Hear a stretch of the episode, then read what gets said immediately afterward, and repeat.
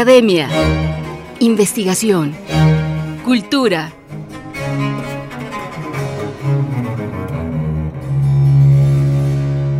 El Colegio Nacional.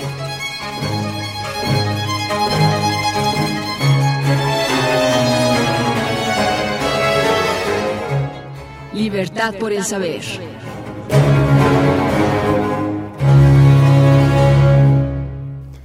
Seguramente alguna vez en su vida, más de una vez estoy segura de ello, usted ha experimentado algo que se llama la amibiasis. Esta información le va a interesar porque créanme que más de una vez en la vida la hemos experimentado. Históricamente México fue conocido como la patria de la amibiasis debido a la alta incidencia de casos de la enfermedad en el país. Sin embargo, a lo largo de los años se convirtió en un país líder en la investigación y estudio de las amibas y sus enfermedades. A pesar de los avances, la amibiasis continúa como un problema de salud pública significativo en nuestro territorio y también en otras partes del mundo, lo que afecta a millones de personas anualmente. Por la importancia de este fenómeno, el Colegio Nacional invita al público a asistir a la mesa de diálogo Las amibas, enemigos invisibles, que forma parte del ciclo Bajo el, microscopio, que coordina el colegiado Adolfo Martínez Palomo. La ponencia estará a cargo de la doctora Marta Espinosa Cantellano, investigadora del Centro de Investigación y de Estudios Avanzados del Instituto Politécnico Nacional, Sinvestab, y es precisamente la doctora Marta Espinosa quien está con nosotros a través de una videollamada y nos va a hablar de estos bichos que nos siguen acosando y de los que seguimos padeciendo. Doctora, buen día, ¿cómo está? Buen día, Vero. Un gusto estar en este programa y poder platicar sobre esta ponencia que se va a llevar a cabo el próximo jueves, que nos va a hablar de estos parásitos microscópicos fascinantes. Eh, fascinantes digo porque por un lado, eh, según la Organización Mundial de la Salud, este parásito produce alrededor de 35 millones de casos al año en el mundo y en México este, es el causante este, pues de numerosas, como bien has dicho, numerosas enfermedades que muchas veces decimos, ay, tiene amibas, es que tiene amibas, pero exactamente qué es este parásito es una eh, cuestión muy interesante, porque este es un parásito protozoario, quiere decir, tiene una sola célula, proto de, uno, una sola célula, y sin embargo es capaz de retar a un organismo tan complejo como el cuerpo humano. Y un poco en la conferencia lo que vamos a ver es cuáles son algunos de los mecanismos que hemos descrito los científicos para que evada la respuesta inmune que es tan compleja en nuestro cuerpo y sin embargo este bichito microscópico de una sola célula es capaz de retarnos y muchas veces invadir nuestros órganos, especialmente eh, primero el intestino, después llegar al hígado, prácticamente puede invadir cualquier órgano de nuestro cuerpo y llega a producir la muerte. Doctora Marta, platíquenos cómo llega este organismo a nuestro, a nuestro cuerpo, cómo empezamos a padecerlo. Este organismo penetra a nuestro cuerpo a través del agua y alimentos contaminados con quistes de amibas. El quiste es la forma resistente. Entonces, este quiste es arrojado por las heces y eh, pues colocado en campo fértil, en eh, eh, ríos del agua, etcétera, y su cubierta, que es muy resistente, muy dura, es capaz de hacerlo vivir, permanecer latente en condiciones extremas, entonces se ingiere a través de agua y alimentos contaminados, pero cuando llega a nuestro intestino, las condiciones específicas que tenemos empieza a hacer que se transforme en la forma invasiva, que es el trofozoito, que es el que le da la característica de amiba. Amiba es un animalito que se mueve a través de pseudópodos, se desliza a través de pseudópodos y con eso este, alcanza, pues generalmente su, su fin es conseguir alimento, ¿no? Entonces se ingiere por agua y alimentos contaminados. Por eso es tan importante, Vero, hacer énfasis en la necesidad de tener una adecuada higiene, sobre todo cuando estamos eh, eh, ingiriendo alimentos. No hay que echar en saco roto esto de lavarse las manos antes de comer. Este, por supuesto, lavar bien, desinfectar la comida que va a uno a ingerir, de preferencia tener una cocción adecuada, completa, para que pueda evitarse este, pues esta infección. ¿Cómo eh, identificamos esta infección en nuestro cuerpo, doctora? Porque siempre podemos quejarnos de dolor de estómago, de otros síntomas gástricos, pero ¿cómo saber si es amibiasis? Así es, Vero. Este, hay muchos parásitos que producen, eh, parásitos, bacterias y virus que producen síntomas similares, sobre todo al inicio de la infección. Para poder identificarlo tenemos que hacer un examen de laboratorio que se llama el coproparasitoscópico, que es una palabra grande, pero que si la partimos en pedacitos tenemos el copro, quiere decir de heces, parásitos, de parásitos, y cópico quiere decir que hay que verlos al microscopio. Entonces necesitamos hacer un examen de laboratorio en donde los especialistas, analistas en el laboratorio puedan visualizar al quiste y muchas veces en un paciente que pues, el principal síntoma al inicio es la diarrea, muchas veces se alcanzan a identificar los trofozoitos que no tuvieron tiempo de transformarse en quistes en nuestro intestino grueso y que son arrojados como tales, como trofozoitos, y se pueden visualizar en el microscopio. Doctor, hemos minimizado los casos de amibiasis que se han presentado en el país en las últimas fechas. Leí por ahí que en Tamaulipas había como incidencia considerable.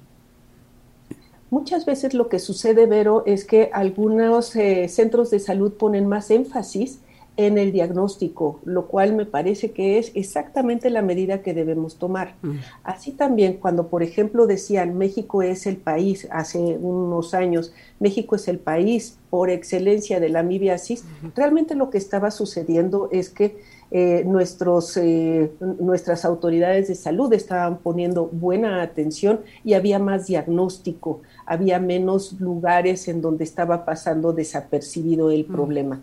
Este, así, yo no me atrevería a decir que hay más eh, amibiasis en Tamaulipas, sino que efectivamente se está diagnosticando en forma adecuada. Ahora, este es un problema que, como podemos ver desde su origen, tiene solución, Vero.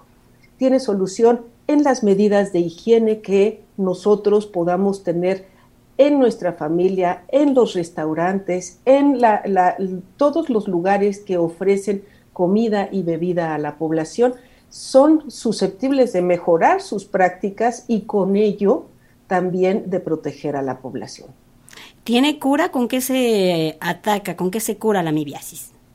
Sí, existe un eh, medicamento que elimina los, las formas quísticas y los trofozoitos, que es el metronidazol, em, que recientemente con, motivo del COVID también ha, cobrado alguna relevancia. Es un medicamento eficaz.